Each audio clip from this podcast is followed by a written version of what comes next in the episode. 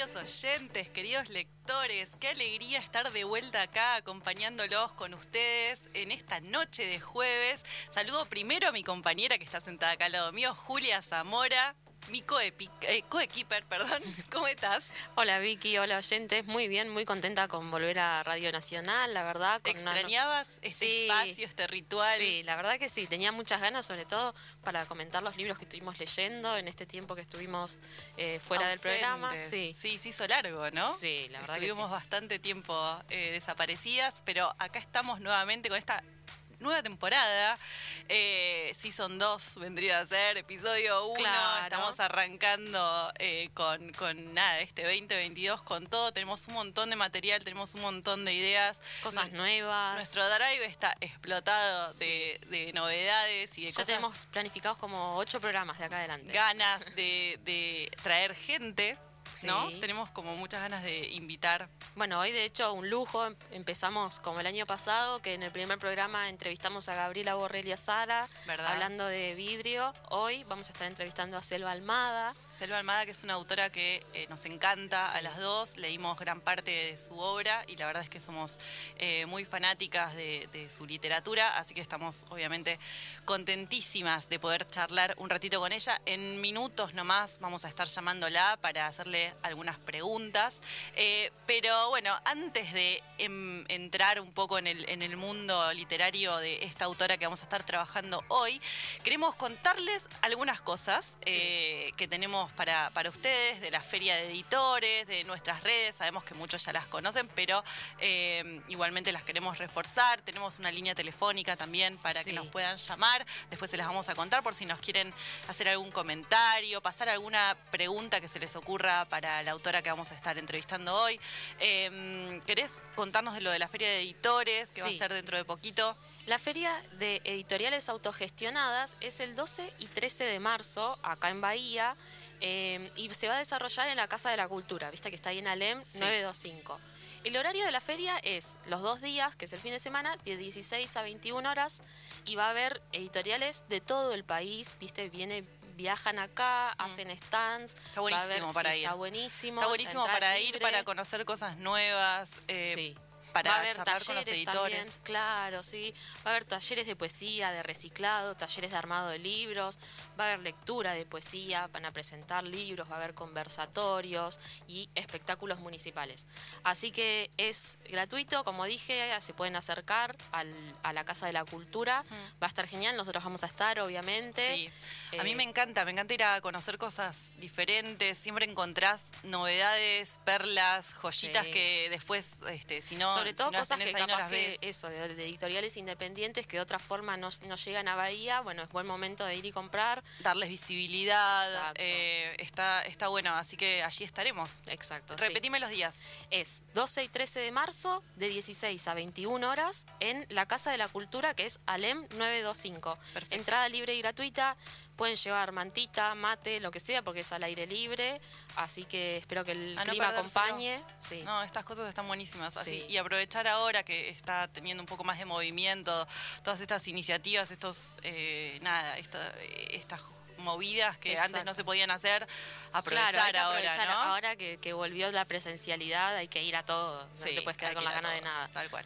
Eh, bueno, con respecto a nuestras redes, eh, tenemos Instagram, estamos ahí siempre eh, subiendo algunos posteitos y contando de qué se va a tratar el, siguiente programa. Es arroba las.nionias. Con N, Con N, sin N, hace mucho que no decíamos esto. Sí, qué lindo. Eh, sin, sin Ñ, porque no hay Ñ en Instagram, así que nos encuentran como las Nionias y ahí nos pueden seguir, charlar con nosotros, hacernos preguntas, sugerencias. Nos encanta que nada, hablar de libros básicamente y de todo lo lo relacionado con el universo de la literatura. porque vamos a estar haciendo un sorteo pronto. Acá tengo algunos de los libritos que vamos a sortear, sobre todo son de Peces de Ciudad y algunos también de HD Ediciones, que el año pasado nos, nos acercaron algunos, los leímos. Nos quedaron, nos quedaron algunas cositas afuera por sortear, así que este año se vienen algunas algunos regalitos para nuestros oyentes, para los, seguidores, que siempre está bueno, ¿no? Recibir material para material de lectura.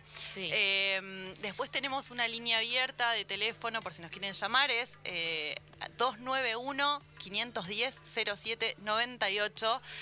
lo vuelvo a decir, 291 510 0798. Ahí nos pueden mandar WhatsApp, llamadas, lo que quieran. Eh, Tenemos el celu acá, si quieren aprovechar para meter alguna pregunta para Selva Almada antes de que le la estemos entrevistando. Sí. Después también tenemos los programas del año pasado, que son un montón, como 30 más o menos. Están todos subidos a Spotify. Si buscan el buscador Las ñoñas, ahí aparecemos. Y además también tenemos la playlist musical, porque nos encanta elegir música temática para cada programa. No sé si se habrán dado cuenta que cambiamos la cortina. El año pasado teníamos a Snow, ahora tenemos... Sí, dice Higuaín. No, no, no sé qué es esto, si es chino, no, japonés. Eh, creo que es francés, pues ellos son franceses, pero no, no, sé qué dice. Es de Polipan, ¿no? Claro, Polipan.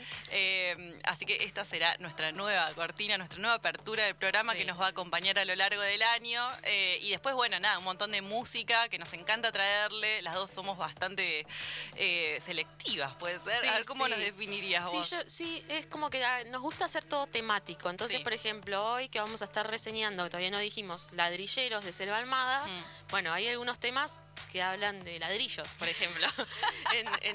no sé si la gente se da cuenta cuando los pasamos, pero yo creo que a nosotras nos da satisfacción elegirlo más allá de eso. Sí, hacemos asociaciones raras, ¿o no? O sea, ahí como... Nos damos ese gusto, Nos damos ese gusto, igual tratamos de traerle música, música linda, sí, música aparte de variada. Pueden seguir la playlist, es musiquita de las ñoñas, y ahí lo pones al aleatorio y es buenísimo, Y como vos decías recién, están todos nuestros episodios colgados, así que si buscan recomendaciones, eh, tenemos entrevistas con un montón de autores. El año pasado entrevistamos a mucha gente. Tuvimos invitados. Tuvimos invitados, tal cual. Así que nada, si quieren chusmear por Spotify, ahí estamos bastante presentes. Ahora también estamos en Twitch, así que saludamos a. Sí, que hay ahí. Estamos hay algunos espectadores. Sí, eh, eso queda guardado después. saludos. Sí, el Twitch también es las ñoñas, como lo otro, también con N sin ñ. Eso está bueno porque podés no tener cuenta, podés verlo desde la compu, entras y nos ven. Sí. Ven el y ya nos animaremos al vivo de Instagram, ¿no? Sí, capaz que podemos hacer uno. Hoy. Bueno, Juli se tiene toda la fe, vamos a ver Qué, sale. Eh, yo estoy todavía un poco nerviosa, supongo que me iré aflojando con el paso, con el transcurso, el transcurso, perdón, de eh, los, los nada, los programas, viste, que te vas como aflojando un poco. Sí, yo creo que el año pasado me relajé en el anteúltimo programa recién. Pero ya este año vengo con otra onda. Estás otra distinto. Bueno, de hecho, recién eh, ustedes no saben, pero nos, nos, juntamos un ratito antes, nos tomamos una birra, nos comimos unas papas, así que ya venimos. Sí, hicimos un brindis. Un brindis, sí, para arrancar con buena onda, bien arriba este programa. Eh, y bueno, nos queda poco tiempo. ¿Te parece que hablemos un poquito, hace una breve biografía, breve reseña de la historia de Selva Almada para que eh, los oyentes la vayan conociendo y después cuando la entrevistemos sepan más o menos eh, de, qué se trata, digamos, el universo literario de ella? Perfecto, sí. Selva Almada nació en Villa Elisa, provincia de Entre Ríos, el 5 de abril de 1973. Es de Aries, igual que yo. Sí. Y vivió ahí hasta los 17 años Después se trasladó a la, capital de Entre Ríos, a Paraná, y estudió comunicación social. Pero dejó la carrera, ¿no? Sí. y eh, empezó el profesorado de literatura en el, eh, en el Instituto de Enseñanza Superior de Paraná. Eh, y al tiempo empezó a darle forma a las primeras eh, producciones literarias, algunas de ellas elaboradas a partir del taller eh, de que María Elena Lotringer ofrecía en la Facultad de Comunicación y ahí como que empezó a darse cuenta de que la escritura le, le, sentaba bien, digamos. Claro, sí. bueno, sus primeros relatos los publicó en un semanario titulado Análisis de Paraná. Eh, y desde 1997 hasta el 98 tuvo un breve proyecto literario. Sí, que lo autogestionado. Sí, autogestionado ahí. Y después se mudó a Buenos Aires, desde donde está desde el 2000 hasta la actualidad, vive en Buenos Aires. Hmm. Y en Buenos Aires está este dato que le vamos a estar preguntando hoy, que nos interesa mucho, que participó del espacio de taller de literatura creativa de Alberto Laiseca, que lo amamos también. Que dicen que esa contaba ella hoy en una entrevista cuando estaba haciendo una especie de, investigación del research, del research sí, eh, y ella contaba que, eh, que bueno, que si bien obviamente aprendió muchísimo de Alberto Laiseca, tenían como modalidades diferentes a la hora de escribir. Alberto Laiseca era muy estructurado, muy esquemático, digamos que él armaba inicialmente una especie de guion donde después... Eh, metía, digamos, y adaptaba la historia a eso. Y ella era más de sentarse a escribir y que las cosas fluyeran. Eh, y bueno, nada, esas dos, esos dos tipos tan diferentes de abarcar la escritura, digamos que un poco claro, chocaban, Bueno, le vamos a estar preguntando por eso. Yo había leído que, no, sé si da a preguntarle, pero que la Iseca tenía todos los libros envueltos en film para que no se le ensucien. ¿Sí? ¿En qué? ¿En plástico? En plástico, ahí está, acá, acá tenemos... Confirman, nos confirman acá el Mauro Fernández de, de otro programa. Blanco tenía todos los libros para que no entren mal Ah, y en blanco. En blanco, no en plástico, en, blanco. Estuviste en la casa de la Iseca. Entonces, también le quiero preguntar cosas. Bueno, a ver, vení, sentate acá. bueno. Eh, muy bien. Me, interesa todo lo relacionado con Alberto de la Iseca, eh, gran, gran personaje de la literatura argentina. Tengo en la biblioteca el libro, el ejemplar gigante de los Orias. Sí, eh, nada, está, está buenísimo. Así que también le queremos preguntar a ella sobre, sobre eso. Eh, su trayectoria literaria es bastante amplia. Ella empieza su carrera como escritora con la publicación de un libro de poemas que se llamaba Mal de Muñecas y con un primer libro de cuentos eh, que se llama Niños, que salió en el 2005. Y después eh, ella en 2007 publica una segunda colección de cuentos que se llaman Una chica de provincia. Esta cuestión de, eh, el personaje provinciano, digamos, está muy, marcado, muy presente en, en, toda su obra. ya después lo vamos a, a comentar. Está muy presente en Ladrilleros, está muy presente en esta trilogía de varones, como se le dice, eh, que, bueno, que hoy vamos a estar trabajando un poquito. Sí, es interesante que eh, recién una vez, este, digamos, estando en Buenos Aires, empieza a escribir sobre toda esta cuestión de provincia. Hmm. Me parece que también la distancia de, digamos, su, ciudad natal le da también eh, como la perspectiva para hacer eso hmm. y para adentrarse en esa temática. Sí.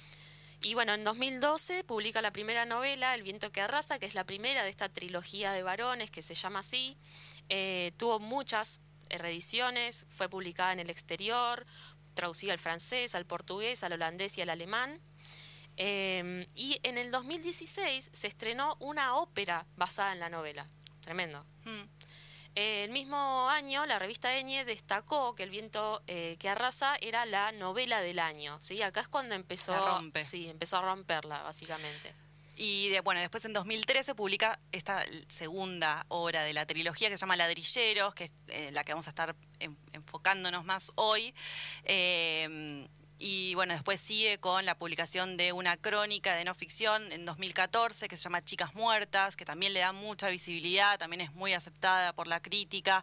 Que son eh, femicidios. Exactamente. Ella, Almada, digamos que de alguna forma visibiliza tres femicidios que ocurren también en tres provincias argentinas en los años 80. Y ahí se empieza como a proyectar como una de las escritoras feministas más importantes del país. Y mm, bueno. Escriben en revista Anfibia. Sí. Después en 2015 publicó el libro de cuentos que es El desapego es una manera de querernos. Mm. Y eh, después tenemos un relato autobiográfico del 2017.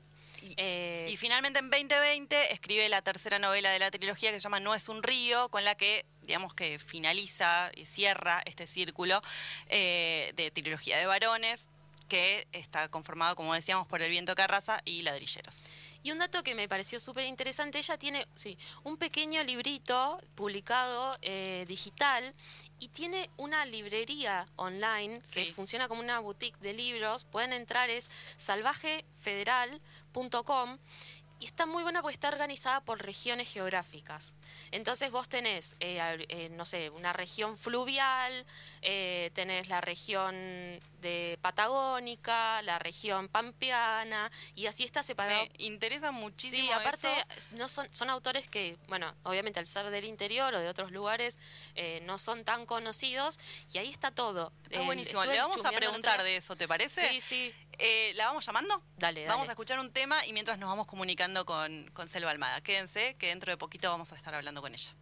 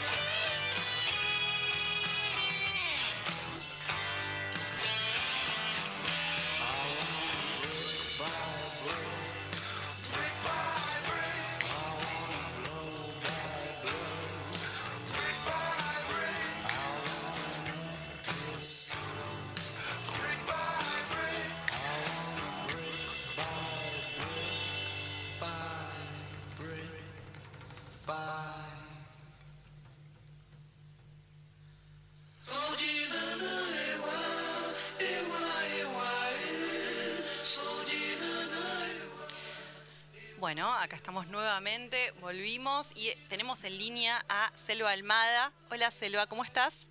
Hola, ¿cómo están? ¿Nos escuchás bien? Sí, sí, ¿Sí? sí. Perfecto. Bueno, en principio agradecerte tu presencia en el programa, eh, esta oportunidad de poder hacerte algunas preguntas.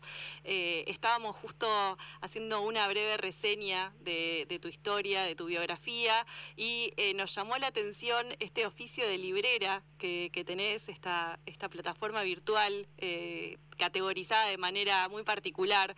No sé si te quería preguntar con respecto a eso, a ver cómo, cómo se te ocurrió, cómo decidiste embarcarte en esta en este proyecto. Bueno, como eh, librera muy muy flamante, muy novata todavía. Claro, Eh, sí, tenemos esta librería virtual que se llama Salvaje Federal, eh, que está especializada en literatura argentina y sobre todo en literatura editada y producida. Eh, no me gusta tanto decir producida, pero bueno, li- literatura que surge de las provincias. eso está buenísimo, como para darle visibilidad a autores que quizás eh, no, no tienen tanta tanta llegada en, en las grandes librerías o en las grandes cadenas, ¿no? Sí, claro, porque son además editoriales muy chiquitas en general, eh, que además de ser editoriales chicas, editoriales independientes, están ubicadas en, en distintos puntos del país y, y- y de repente no tienen la circulación o la visibilidad que, bueno que yo creo que merecen porque realmente hay muy buenos libros, muy buenos autores y autoras eh, y, y es lo que por ahí nos llega, qué sé yo, a los suplementos culturales de los domingos eh, de los diarios nacionales, ¿no? Claro, ¿y cómo es ese proceso de selección? Digamos, ¿te ocupás vos personalmente de, de leer todo, de, de, de- de elegir, digamos? En realidad, son, bueno, somos tres. eh, con- estoy con Kel Tejerina y, y Natalia Peroni. Y le, leemos entre las tres, miramos las tres. eh, yo por ahí tenía más relación con esa literatura por por también ir a ferias y, por- y por mi origen también Claro. eh, provinciano eh, que conozco, bueno, mu- mucha- muchos de esos editores o de esos escritores o escritoras son amigos y, y los conozco desde hace muchísimos años. Eh, y, y después estamos siempre como un poco a la pesca a ver qué aparece y, y atentas a, a- a- bueno, a mirar también qué pasa. Sí, con los Eh, sentidos, digamos, bien abiertos como para, como para percibir Y también novedades. Desde que el proyecto arrancó y que empezó a tener bastante movimiento, eh, a veces son las mismas editoriales las que nos contactan Claro. o, o los escritores y nos pasan el contacto con las editoriales. Eh, y sí hacemos una curaduría, ¿no? o sea, eh, eh, hay un recorte porque la verdad que hay un montón eh, dando vueltas y, y como es una librería online, pero los libros son físicos, eh, también por una cuestión de, de espacio, que ahora no tenemos tanto, Claro, eh, también, eh, bueno, sí, hay, hay siempre hay un recorte. claro. Tienen que afinar ahí un poco el, el ojo, digamos, como, Sí. como para dejar un Sí. margen más chiquito. Perfecto. Em, Selva, acá, acá habló Julia, la otra ñoña, que estoy acá. Eh, recién estábamos mencionando también un poco tus comienzos, eh, lo- cuando empezaste a escribir, los talleres literarios que tomaste y los que dictaste. Y teníamos como mucha curiosidad eh, por preguntarte cómo, cómo había sido eh, estar en un taller con Alberto Laiseca, porque nos parece bueno una personalidad súper súper misteriosa y nos gusta un montón también. Eh, y bueno, lo, lo- preguntarte cómo fue tu experiencia personal con él, eh, haberlo conocido y, y tenerlo así como mentor, digamos. Sí, bueno, haber conocido a la ISECA y haber podido trabajar durante muchos años con él eh, fue fundamental en mi vida como escritora. Yo lo conocí cuando me mudé a Buenos Aires, no, no sabía ni, ni quién era, nunca había leído ningún libro de él, ni había escuchado hablar de él. Y un amigo que ya vivía en Buenos Aires había leído El jardín de la... no, de la hija de Keops Ah.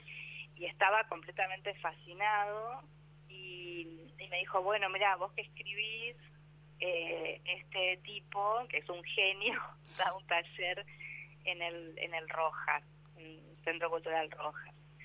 Eh, ¿Por qué no te anotás? Y ahí fuiste. ¿Y, y, no, ¿Y era anotarse y listo? ¿No había ningún, digamos, criterio de selección por parte de él? No. ¿Cómo? ¿Había algún criterio de, de selección de por parte de él o se podía anotar no, cualquiera? No. no, porque primero era un taller que se daba en el Rojas, entonces, bueno, era súper abierto. Sí. Y después yo seguí con él en, en, los talleres que él daba en su casa y no, Lai nunca hacía ningún tipo de selección. Eh, quien tuviera ganas venía y, y bueno, eh, no, no, no es que pedía, bueno, tenés experiencia o no, o, o, lecturas o no, digo, como pasaba por ahí en otros talleres. Claro. Eh, no, él era muy abierto en ese sentido y, y estimulaba mucho la escritura. Eh, yo siempre digo que era eh, un maestro en el sentido zen. Claro. Eh, tenía mucha paciencia y,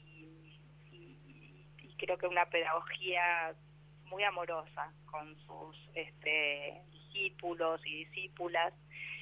Y, y bueno, y después, la, el, digamos, la, la vida y la obra de la ISECA no, eran una continuidad, ¿no? Como que no había una frontera no es que acá era, estaba su obra y acá estaba su vida, sino que él era un tipo completamente tomado por la literatura. Sí.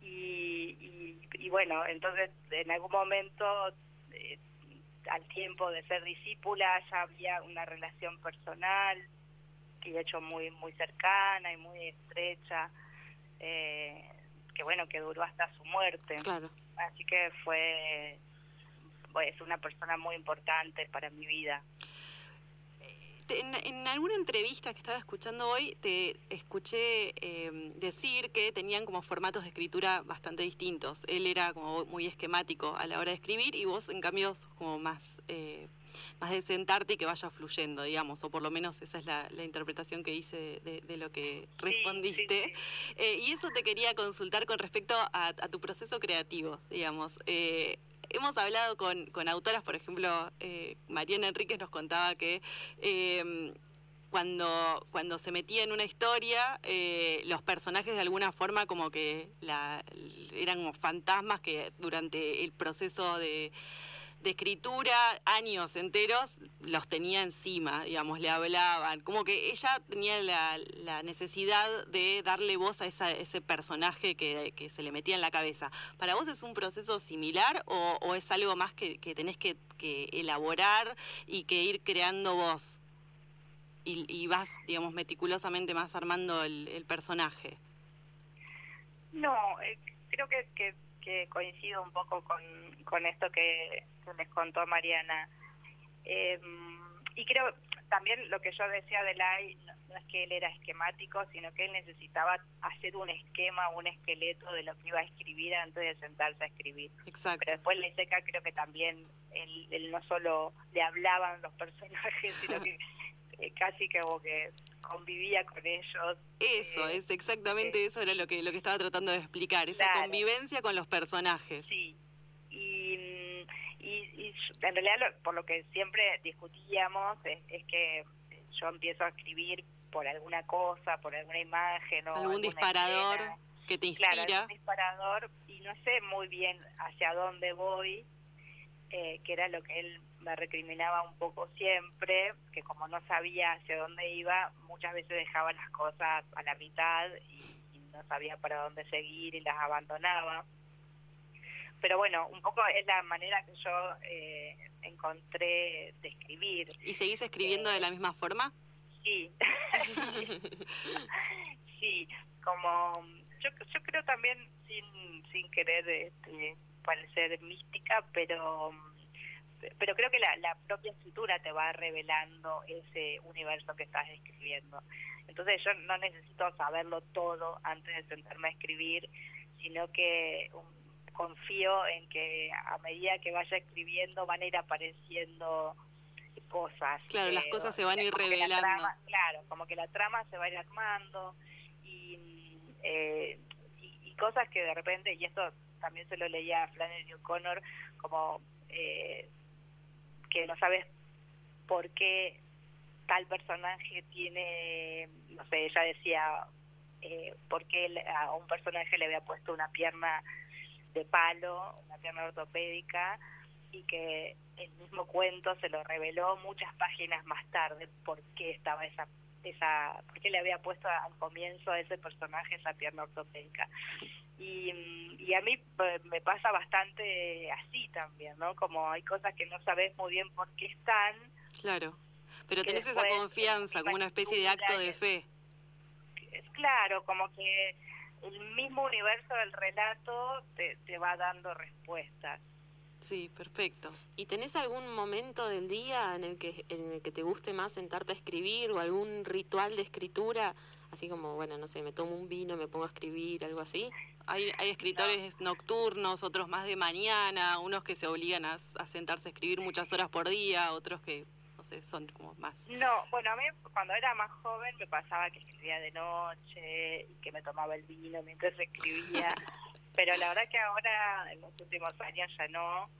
Eh, o sea, cuando me tomo el vino, me tomo el vino, y Claro. cuando escribo, escribo. Asuntos separados. Muy profesional. Claro, pero eh, sí, yo no, no soy metódica, o sea, eh, eh, cuando estoy escribiendo, cuando estoy trabajando en algo, qué sé yo, en una, una novela, por ejemplo, eh, ahí trato de, de aprovechar todo todo lo que puedo el tiempo y entonces si tengo que escribir a la mañana, escribo a la mañana, a la tarde, a la noche.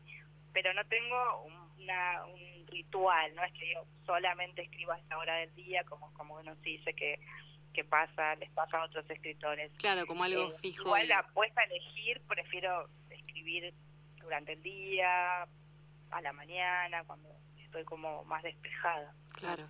Y hablando de eso, ¿estás eh, trabajando en algo nuevo? Eh, que estamos todos atentos a, a- a las novedades tuyas, a ver qué va a salir. No, en realidad eh, estoy pensando en, en algunas cosas que quiero escribir, pero no estoy escribiendo.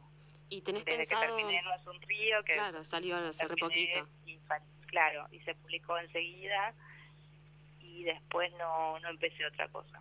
¿Y tenés pensado eh, volver a escribir algo de no ficción? Sí, justo lo que estoy pensando tiene más que ver tiene que ver con la no ficción. Buenísimo. Genial. Perfecto.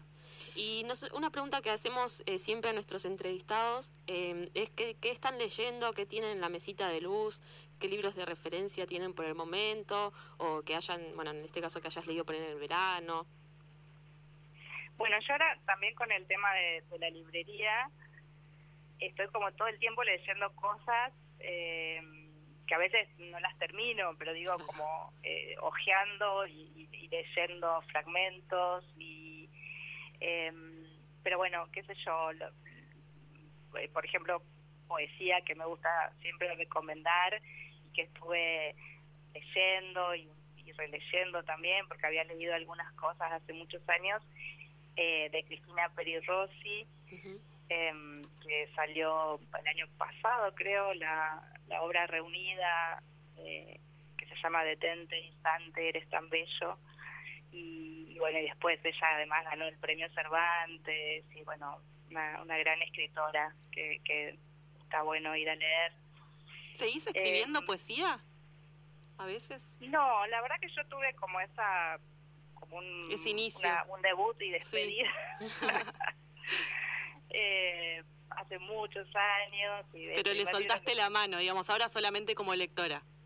No, yo creo que la, la eh, le sol- o sea, creo que nu- nunca me agarró la mano la poesía. Justo La estoy poesía mirando, soltó la mano a mí. Eh, no, me gusta mucho leer poesía y siento una gran admiración por los poetas y las poetas, pero no no me siento yo capaz de escribir poesía. ¿No te sentís cómoda con ese formato, digamos? No, no es comodidad, porque la verdad que a mí me parece que justamente la escritura siempre es incomodidad. Sí. Claro. eh, pero no, no siento que, que sea tan buena como para ser poeta, ¿no? Eh, quizá le tengo tanta admiración y tanto respeto a la poesía Mm, que no creo yo poder venir a decir algo nuevo escribiendo poesía. claro. Perfecto. Pero sí me gusta mucho leerla y, y recomendarla y, y demás. Bien. Eh, bueno, no te ocupamos más tiempo, eh, nos, nos despedimos, te agradecemos muchísimo haber eh, hablado, haber, dan- habernos dado la oportunidad para hablar con vos, para compartir un poco este espacio. Eh, y bueno, ojalá podamos repetirlo a lo, a lo largo de, de este año y quedamos atentas, por supuesto, a, a nada, a todo lo que, a todo lo que saques. Vamos a estar ahí expectantes como lectoras y Sí. como seguidoras tuyas, porque la verdad es que nos gusta mucho tu, tu literatura. Bueno, gracias, gracias por el llamado y por el espacio. Y aprovecho para invitar a, a quienes están escuchando a, a que visiten Salvaje Federal y Sí. lean literatura federal. Tal y no cual. solamente lo que sale en los suplementos de los domingos. Muy bien. Educando oyentes, muy bien. Gracias. Muchas gracias. Bueno, ahora vamos a estar hablando de ladrilleros un rato más y después el programa lo vamos a subir a Spotify. Bueno, genial, gracias. Bueno, muchas Chao. gracias. Te mandamos un beso. Un abrazo. Chao. Chao. Bueno, estábamos hablando con la escritora Selva Almada, un poco de su proceso creativo, un poco de su perfil como escritora, de su literatura. Eh, nada, siempre está buenísimo poder charlar con las autoras y los autores que, que nos gustan, que nos interpelan, eh, que nos conmueven, ¿no? Ay, a mí Como me parece re raro porque es como haber estado leyéndola y ahora escuchándola, ¿viste? Es como. Sí, ah. no, está, la verdad que está buenísimo siempre tener, eh, siempre tener la, la oportunidad. Sí, la- Aparte que son tan accesibles, uno cuando lo lee, viste, ve ahí el título y es como gigante el autor, pero después es, es eso, es una persona y re sensible todos, ¿no? Eh, bueno, ¿te parece que escuchemos un poco de música? Vamos a, a relajar un poco y ya volvemos y charlamos un poquito sobre ladrilleros.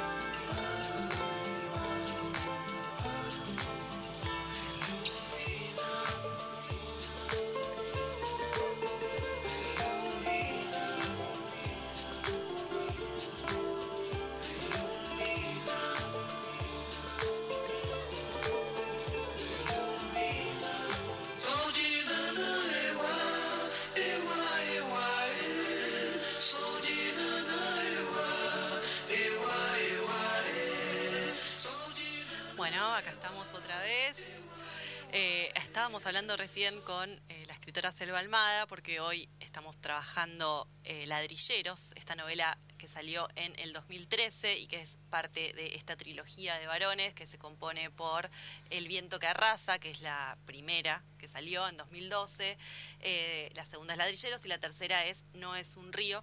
Eh, Esto de la trilogía de varones no es algo que, que nombre así la escritora, o sea, No. sino que la- los mismos lectores. Sí, Eh, es, es más, o sea, si no entendí mal, la escritora cuenta que su intención inicial no era hacer una trilogía, sino que, como recién explicaba, las cosas medio que se fueron dando, fueron fluyendo, eh, le- hay una especie de hilo conductor que atraviesa a estas tres, estas tres historias y de alguna forma el público y los lectores las aunaron y eh, nada, la- las pusieron juntitas dentro de... Igual también hay personajes femeninos que son muy importantes en las tres novelas, pero esta denominación de trilogía de varones es más que nada porque, bueno, hay una fuerte presencia del macho, ¿no? Más el macho nada. provinciano, ese Sí. arquetipo de, de hombre medio, eh, nada, machista, como Sí, sí, medio el- bruto, medio...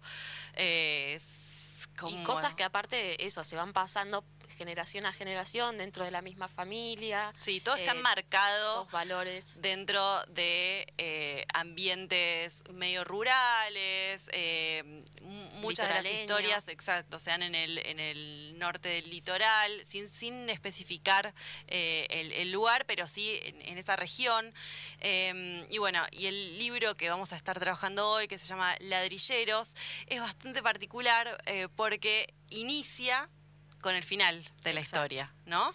Eh, Pese a eso, eh, es, o sea, por más de que uno ya sepa cómo va a terminar, eh, no importa, porque pasa por otro lado la a mí lectura. me gusta mucho ese recurso. mí también. Me gusta mucho ese recurso. He leído muchas novelas que lo usan y la verdad es que, eh, al contrario de spoilear, como a veces se puede entender, me atrapa más. O sea, me parece un gran gancho revelarme el final de la historia en su comienzo, porque justamente te- de alguna forma te, te da a entender que todo lo jugoso, todo lo interesante es está en el medio, ¿no? tal Que- cual. que es lo sí, que aparte es eso. eh, cómo pasa eso, cómo llegan a ese, a ese final los personajes. Exacto, y más allá de la trama, lo interesante es el proceso de escritura que tiene, ¿no? Sí, Y- la- y, o la sea, creación del contexto de los personajes, de, de la historia en sí. Y bueno, como decíamos, la, la novela eh, Ladrilleros empieza entonces con el final de la historia. Arranca en un también en un lugar raro, en un parque de diversiones, eh, donde eh, Pájaro Tamay y Marciano Miranda yacen agonizando producto de sus heridas. Se los ve a, a los dos eh, después de haberse matado a golpes y a cuchillazos, eh, medio agónicos, eh, sa- sangrando. Sí. Y bueno, en el medio de un parque de diversiones, o sea, Claro, el lugar que, es que raro. aparte que es un escenario extraño porque contrasta mucho con, eh, digamos, el, el barrio en el que están ellos, con calle Sí. de tierra, em, que es como que está todo cerquita, ellos tienen que hacer un trayecto para llegar al parque de diversiones Sí. y ahí es, eh, bueno, es todo llamativo, eh, la coca, viste, todo. Sí, es como ajeno al lugar donde, donde acontece la mayor parte de la historia.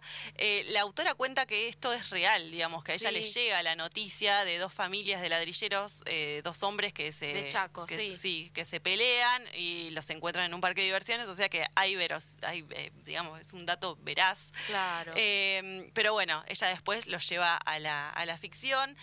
Están entonces, como decíamos, Pájaro Tamay y Marciano Miranda eh, tirados en el suelo, muy heridos, y ambos empiezan a recordar la historia de la rivalidad entre sus familias, ¿no? Es una rivalidad un poco heredada, eh, porque sus padres son los que la inician y ellos de alguna forma se hacen cargo de esa enemistad y la llevan a... Sí, de eh, hecho hay una, una pequeña escena donde uno de los nenes está, digamos, en la casa de- del, del hijo del, del que es enemigo de su padre sí. y cuando lo ve le- el padre le dice, no, mira, este no viene más y la madre intenta interceder como diciendo, che, son chicos, ¿te parece que se metan en cosas de adultas? Digo, no, esto es así. Y de hecho, bueno, hay unos personajes que ellos eh, entablan una amistad cuando son chicos, pero medio en secreto. Y con el paso del tiempo se va diluyendo esta amistad, también precisamente porque, porque entienden que sus padres están enemistados y responden a eso. sí. Eh, pero bueno, en un, en un comienzo eran amigos y después no. Exacto. Sí, en, en realidad muchos años atrás, Elvio, que es eh, Elvio Miranda, uno de los padres eh, que desciende de una familia de ladrilleros, se había casado con Celina eh, y habían tenido a su primer hijo, que es Marciano, ¿no? Uno de los dos, de los dos hombres, de los dos varones que están tirados en el, en el suelo del parque de diversiones. Y al poquito tiempo después nace Pájaro, Pájaro Tamay, eh, que es el otro, el otro chico, eh, que es hijo de Estela y Oscar Tamay, que también se dedicaban, que se dedicaban a la agricultura, pero que eh, con su esposa alquilan una casa con los implementos necesarios para volverse ladrilleros cerca de la casa de Elvio y ahí digamos que eh, arranca eh, una enemistad. Esta enemistad entre Oscar y Elvio nace con el robo de un perro, Sí, de un galgo. de un galgo, pero con el pasar del tiempo eh, se empieza como a acentuar, a hacer como una pelota de nieve cada vez más grande, cada vez más violenta también. Sí, de hecho hay en un momento eh, uno de los personajes eh, aparece muerto y investigan al otro, digamos, y dicen, mira, se, se peleaban todos los fines de semana, eh, como que había muchas amenazas de muerte incluso. Sí, el elemento eh, violento es algo que está muy presente en la novela, es algo que va a recorrer toda la historia.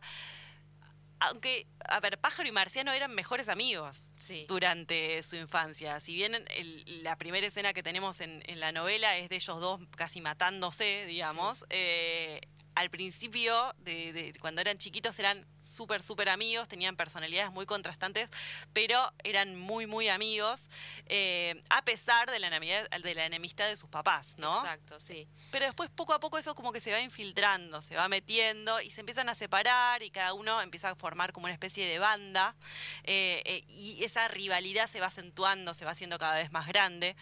Y el conflicto, digamos, entre Elvio y Oscar termina cuando Elvio es misteriosamente asesinado, eh, lo que lleva a la policía a investigar a Oscar Claro. eh, y de, de pronto se dan cuenta de que no tenía nada que ver con el hecho, Oscar siente de manera muy profunda el asesinato de, de su rival Y se va. eh, y claro, y, y tiempo después abandona a Estela, que es su esposa, y a sus hijos. Sí, es muy interesante también cómo presenta ambas familias, incluso los vínculos de, de- de los padres de familia con sus respectivas esposas, también son, eh, son como distintos entre sí. Pero bueno, eh, la temática, digamos, que aborda la mayor parte de la novela o que cuestiona también la novela es el tema de la masculinidad y sobre Sí. todo la masculinidad en estas zonas fronterizas, ¿no? Entre el campo y la ciudad, Mm. rural, con tantos mandatos, ¿no? Y tanto como, bueno, el padre de familia tiene que cumplir un rol, tiene que trabajar, eh, es, el que, es el que puede salir a tomar, la madre se queda en la casa, cocina, cuida a los hijos, no se mete mucho, eh, pero al mismo tiempo está siempre esto como que los tienen cagando, eh, esas cosas, viste, que se repiten como de familia. Y también un aspecto muy importante es el tema de la sexualidad. Exacto, sí, ahí, ahí vamos a llegar. Sí, ese es, eh, bueno, es como lo central de la novela. eh, Esta historia de amor que... de un ella amor que no, que no se puede. No se puede, eh, ella elige correrse un poco de, de- de una relación convencional y mete en este contexto de, eh, de, de varones eh, así como muy fornidos y- Exacto, sí, y, muy machistas, una historia de amor eh, gay. claro.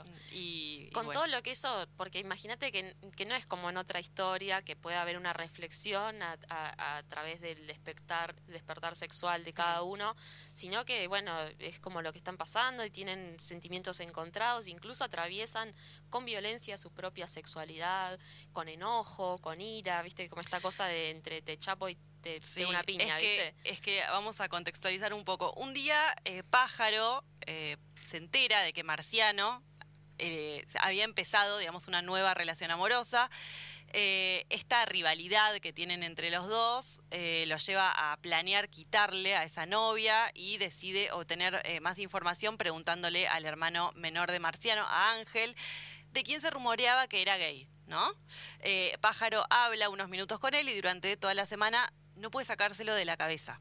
Eh, y cuando vuelve a ver a Ángel se emborracha y termina teniendo relaciones sexuales con él.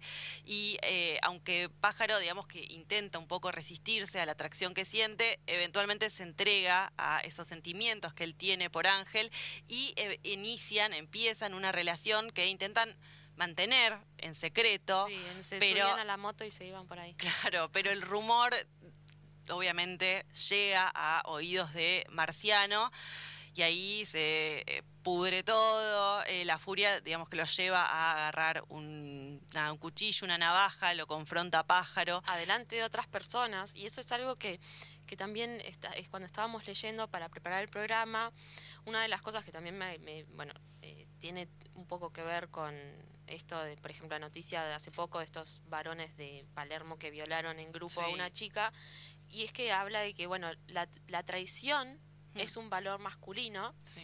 y dice que los, los varones tienen esta particularidad de juntarse para violentar. ¿no? Sí, este Que es pacto de como que- caballeros. Claro, y pacto aparte de como que, Sí. eh, viste, les da un poco más de, de, de- de- de fortaleza, ver que hay, que hay espectadores, que hay otros, Mm. eh, cosa que, bueno, las mujeres no violentan en grupo, ¿no? A ver si Em, empezamos a, Sí, a, a sacar un poco estas cosas. Eh, bueno, hace poco fue eh, la marcha, justo estamos en una semana encima bastante, Claro. bastante eh, delicada, digamos, en ese sentido, sacando un montón de cosas y debatiendo y visibilizando estas cuestiones que ya es hora de que empiecen a desaparecer. exacto. Y acá tengo un par de citas, porque siempre nos gusta leer algunas citas, no solo para que ustedes se queden con la idea que les damos nosotros, sino con la escritura misma de la sí, novela. para que conozcan el tono y la voz. de Hay los una que, personajes. eh, a ver, pará, ¿dónde está? Dice, por ejemplo, Elvio Miranda venía de una familia de ladrilleros, su abuelo había sido uno de los primeros en el oficio y se ufanaba porque buena parte del pueblo estaba levantada con sus ladrillos. Si era como, bueno, todo esto lo hice yo, ¿no? Decía que hasta la chimenea de la cruceña, de más de 40 metros de altura, había sido construida con ladrillos de su fabricación. Él heredó los restos de una de las cinco ladrillerías que la familia llegó a poseer y los vicios del padre, ¿no? De todo se hereda. Después eh, está, eh, en un momento habla de Celina, que es la mujer, y hay, un, hay una cita que dice eh, que ella le agarró el gusto enseguida a esa manera violenta y desbocada de amar que tenía él, o sea, el- como que la pareja funcionaba de esa forma. Y más adelante dice que a veces ella pensaba que lo único que les quedaba era el amor carnal y que solamente se entendían en la cama y se desentendían de los problemas diarios. Porque algo que pasa mucho es que no hablan, los, viste, las parejas, digamos, como que las cosas pasan, Sí, y nos lo- muestra la escena. claro, no- pero no hay diálogo entre ellos. Es que nosotros estamos sobre todo como espectadores, o sea, lo que hace Almada es construir, digamos, una tercera persona eh, que es capaz de identificarse con los personajes, con el ambiente.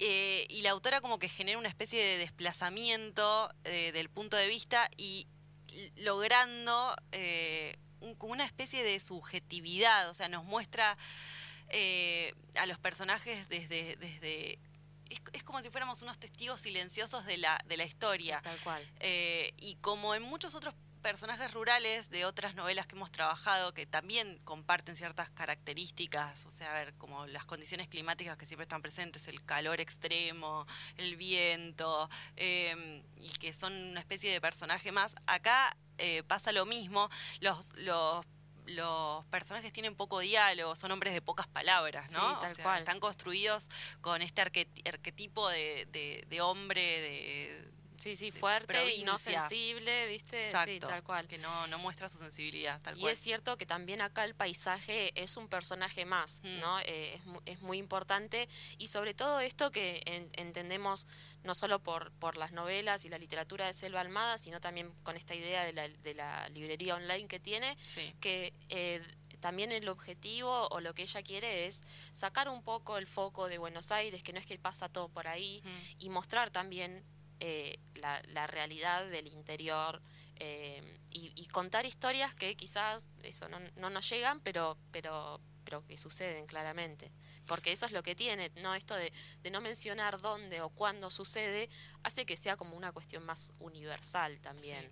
Bueno, a ver, eh, súper recomendada, ¿no? La novela. eh, la verdad es que la autora sostiene la atención durante toda la, la historia, es súper atrapante. Son eh, capítulos cortos, capítulos aparte es como que va, va alternando, no, no, no, nunca te, te termina, o sea, como que no te terminas de meter en la historia que ya pasa otro capítulo y cuenta, por ejemplo, de la otra familia, entonces va ahí intercalando los relatos y don- sin darte cuenta de repente ya llega hasta el final Sí. y es como un loop, viste, como un eterno retorno. Bueno, así que se las recomendamos muchísimo. Esta autora eh, es excelente. eh, su obra, a ver, no, no solamente nos gusta a nosotros, la adoran los críticos. eh, la, la, nada, la verdad es que sus libros fueron muy bien recibidos dentro del, del universo literario y, y muy merecida. Este, Sí, este bien, Incluso buen sus novelas se pueden llevar a escuelas tranquilamente, a Sí. secundaria y son son súper interesantes para trabajar. Sí.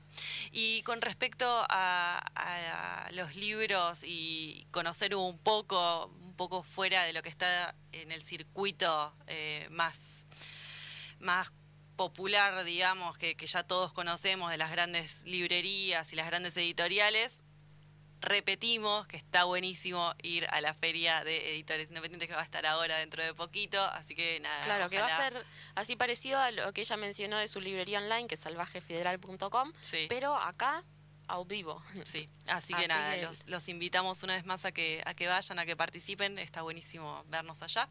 Eh, y bueno, nada, se nos fue ya casi el programa, son y Sí. 57. ¿Querés leer algún poemita de... eh, Sí, acá tengo justo uno de estos que vamos a estar reseñando la semana que viene, de la editorial de acá, Peces de Ciudad. Tenemos unos Formas de ser el río de Virginia Caresani. Leo uno acá y después te lo paso y les vos otro. Que justo, mira, tiene, arranca con el prólogo de Juan L. Ortiz, también de escritura del litoral. La luz huyó, pero los colores se quedaron flotando. El río me llama para que lo pruebe. Desde la ventana de la casa siento su voz y tengo miedo.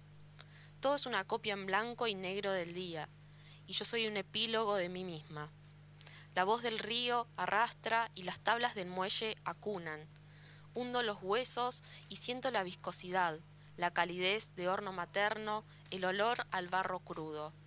Me meto de golpe, la oscuridad me penetra, buceo en el fondo y dejo mi alma en el río de la noche. me parece que igual que ya nos están cerrando. ¿Querés que lo...? A ver, ¿qué sentirán los pescadores? ¿Qué pensarán todo el día unidos a sus cañas colgando un hilo transparente? Todos sentirán lo mismo mientras trabajan en grupo, alistan los aparejos, incrustan una lombriz tibia que se sigue moviendo mientras le clavan el anzuelo. No hablo de los peces que flotan atentos. La marea los contiene, su mundo es caliente y sé lo que sienten. Bueno, les recomendamos este librito, Formas de ser el río, de Virginia Caresani, de Peces de Ciudad, una editorial bahiense. Nos encontramos el jueves que viene, la seguimos en redes, ojalá que nos escriban, nos dan sus comentarios, sus sugerencias, sus propuestas. Eh, los saludamos, adiós, nos vemos el jueves.